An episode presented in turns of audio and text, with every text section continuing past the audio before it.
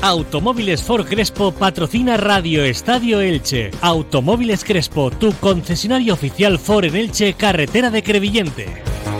Deportes en Onda Cero Elche, con Monserrate Hernández.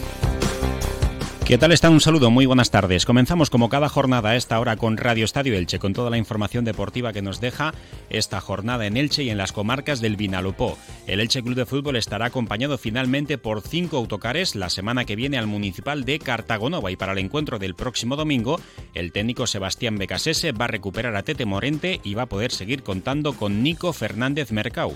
Esta mañana la plantilla ha trabajado a puerta cerrada en el Martínez Valero y va a trabajar durante siete días consecutivos. No ha habido descanso después de la dolorosa derrota del pasado sábado en el campo del colista, el Amorebieta. También escucharemos las declaraciones de Fidel Chávez, ex capitán del Elche, que ha sido presentado esta mañana en el Carlos Belmonte como nuevo jugador del Albacete Balompié.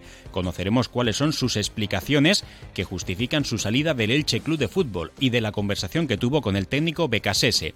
En el Club Deportivo Eldense, buenas noticias porque Florinando ya trabaja al mismo nivel que el resto de sus compañeros y en principio estará disponible para viajar el próximo fin de semana con destino a Tenerife. El que lo tiene más complicado es el goleador Mario Soberón y también viajaremos hasta Elda a través de las ondas para entrevistar a la concejala de deportes a María Gisbert porque mañana por la tarde en el Teatro Castelar va a tener lugar la Noche del Deporte Eldense. Comenzamos.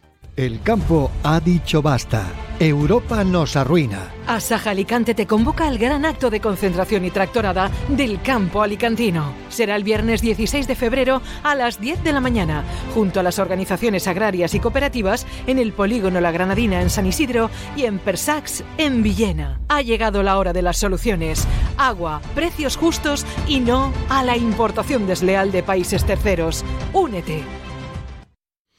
Como cada día comenzamos saludando a nuestro compañero Felipe Canals. Felipe, bienvenido, buenas tardes. ¿Qué tal, Monserrate? Muy buenas. Y abrimos página hablando del Elche Club de Fútbol, que bueno, pues eh, es novedoso el hecho de que se juegue domingo por la noche, semana larga, y el equipo de lunes a domingo no ha descansado. No sé si formará parte de un pequeño castigo eh, después de la derrota del pasado sábado en el campo de Lezama frente a la Morevieta, pero habitualmente el equipo suele tener descanso. Imagino que el pasado domingo tendría sesión de recuperación y desde el lunes pues trabajando con normalidad hasta el encuentro de este domingo. Eso sí, las familias de los jugadores el martes tenían comida junto al resto de los jugadores, eh, de los miembros del cuerpo técnico, para hacer piña y para poder pensar solamente en ese partido del próximo domingo a las 9 de la noche ante la Sociedad Deportiva Ibar, equipo que marca ahora mismo la barrera con la zona de ascenso directo a cinco puntos de diferencia del Elche y qué importante podría ser conseguir esa victoria para que el equipo ilicitano se acercara a un partido del ascenso directo. Hoy la plantilla ha trabajado a puerta cerrada en el estadio Martínez Valero, sigue habiendo buenas noticias en la enfermería porque Nico Fernández Mercau y Tete Morente trabajan con el grupo, estarán a disposición del técnico, solamente dos bajas confirmadas para este partido, las de los lesionados Óscar Plano y Arnau Puchmal. Hay novedades con respecto a ellos, porque según ha podido saber Onda Cero, Óscar Plano espera tener el alta médica para volver a competir a mediados del mes de mayo. La competición termina la liga regular el 2 de junio, todavía podría llegar a tiempo de poder competir con el equipo y ya a partir de ahí llegarían los playoffs. Eh, las semifinales serían el 9 y el 12 de junio y ya la final para el 16 y el 23 de junio si no me falla la memoria. Así que en el mejor de los casos, eh, incluso Oscar Plano podría tener minutos, si el Elche se clasifica para el playoff podría disputarlo y ojalá que no haya playoff porque el Elche ascienda de manera directa. Lo peor sería que ni siquiera se clasificara para estar entre los seis primeros, pero todavía quedan 16 jornadas para poder aclarar ese objetivo. Y en el caso de Arnau Puchmal, pues eh, no va a estar el domingo ante el Eibar, seria duda para el encuentro ante el Cartagena, ya podría estar disponible para el siguiente partido que abriría el último tercio de la competición de liga. Para el partido del domingo, el técnico Becasese, que podría alinear a su once de gala, eh, con Nico Fernández en la derecha, con Tete Morente en la izquierda, con Manu Nieto como delantero referencia y el resto los mismos, que el pasado fin de semana, por desgracia, caían derrotados en ese encuentro ante la Morevieta. Recordar también que hasta cuatro jugadores están apercibidos de sanción, Mario Gaspar, Pedro Vigas, Carlos Cler y Tete Morente, si ven la quinta cartulina amarilla, se perderán el siguiente encuentro que será el Estadio Municipal de Cartagonova. Felipe, la afición del Elche que se va a desplazar a ese partido y son finalmente cinco autocares. Uno de ellos va a partir desde Novelda con seguidores de las comarcas del Vinalopó y cuatro de ellos, uno de la agrupación, bueno, uno de la grada Fondo Norte Animación y los otros tres eh, con el resto de aficionados que se van a desplazar la semana que viene con destino al Cartagonova. Sí, el viaje es eh, cercano junto al de Albacete, el del Levante y el del Villarreal ve uno de los desplazamientos más cortos para la afición franjiverde y pues esas 700, 750 entradas que puso a disposición el club el pasado martes se agotaron en cuestión de horas, de hecho muchos aficionados se quedaron en eh, lista de espera, volaron ese poco menos del millar de entradas que harán que pues eh, eso casi mil aficionados franjiverdes estén en las gradas del Cartago Nova con esos autobuses que se desplazarán hasta tierras murcianas, hasta Cartagena y también la posibilidad de que los aficionados del Elche que quieran ir puedan comprar entrada a través del Club Albinegro. Sí, además hay venta online. Eh, recordar los precios en taquilla, que para los aficionados en general parten desde los 20 euros, pero los abonados del Cartagena seguro que tienen algún conocido, algún peñista o algún amigo que sea seguidor del FC, del Cartagena, pues son bastante más reducidos los precios. Eh, cada abonado puede retirar una entrada a precio económico y otras dos a 10 euros en las gradas lateral y ambos fondos y de 15 euros en la zona de tribuna. Se va a rozar el lleno en ese partido.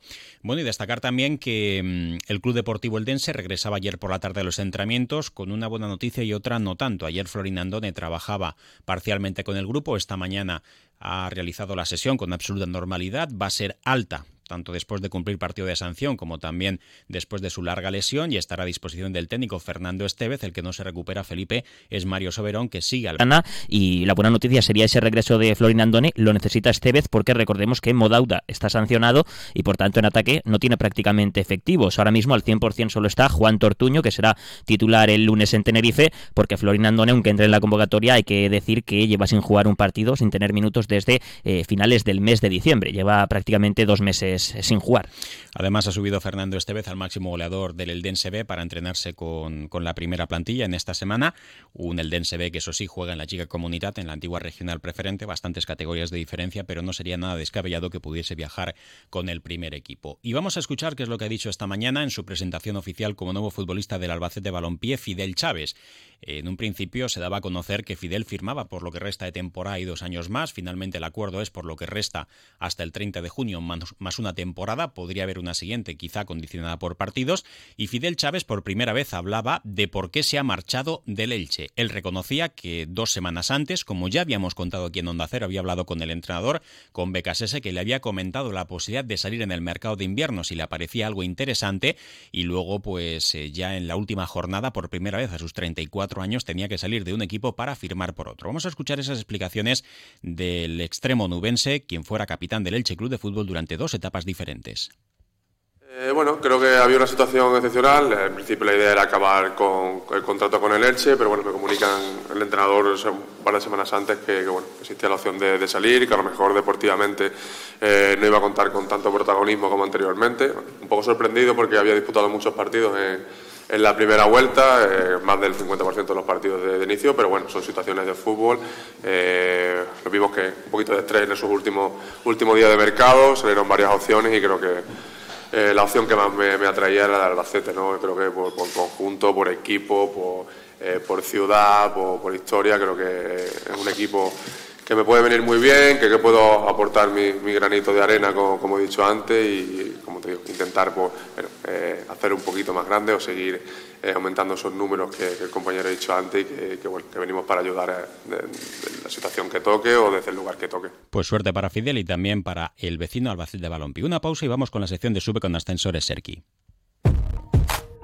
En Onda Cero Elche, sube con ascensores Serki. Cada semana en Radio Estadio Elche destacamos al mejor equipo, club o deportista de los últimos siete días. No corras riesgos innecesarios. Tu seguridad y la de tu familia están en juego. Visita la web serki.es.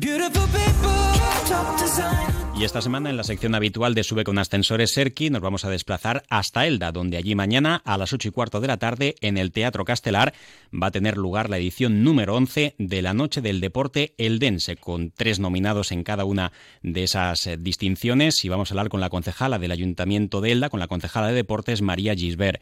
María, bienvenida, buenas tardes.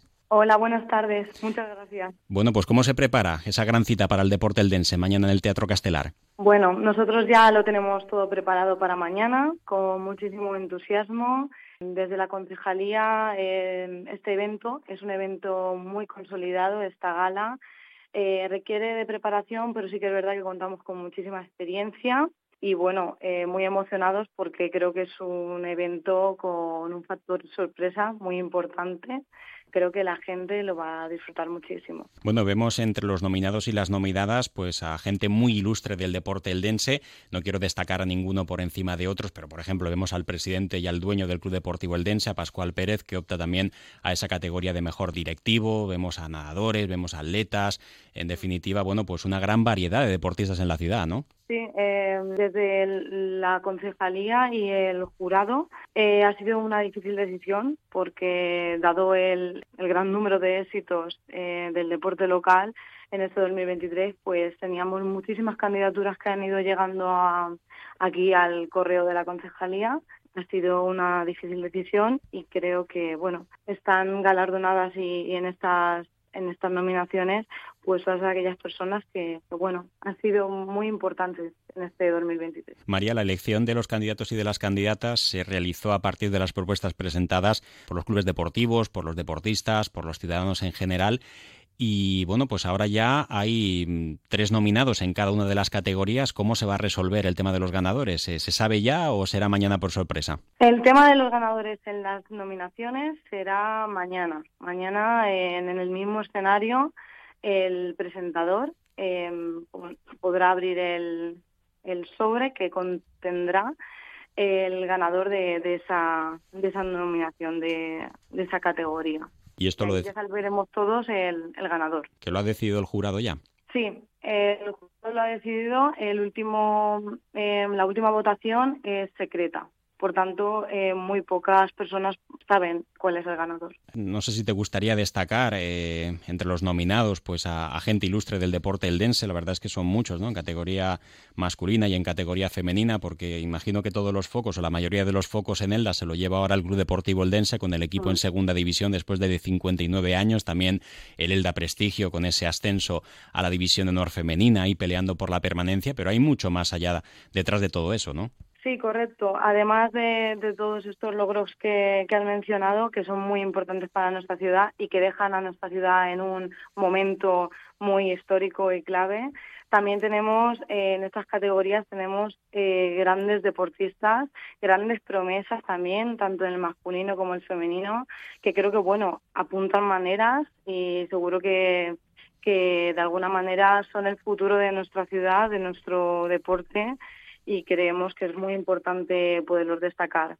Además de aquellas categorías en las que también tenemos la promoción del deporte y otras como es mejor entrenador o entrenadora, que también son muy importantes para que todo al final salga adelante, todo el deporte eh, pueda pueda llegar hasta donde hasta donde llega. María, eh, tres nominados y nominadas en cada una de las nueve categorías que son los que finalmente eh, se van a entregar mañana. Una última cuestión para terminar. Eh, si te pregunto como concejala de deportes del Ayuntamiento de Elda, ¿en qué estado de forma consideras que está la actividad deportiva en vuestra localidad? ¿Qué me dirías? Te diría que la actividad del deporte en Elda se encuentra en un momento muy bueno con un futuro muy prometedor por toda la actividad, todos los clubes que tenemos en, Elda, todo el deporte que desde muy pequeños, ya eh, en el deporte escolar o con cualquier club, cómo esos valores eh, se transmiten, se pasan, creo que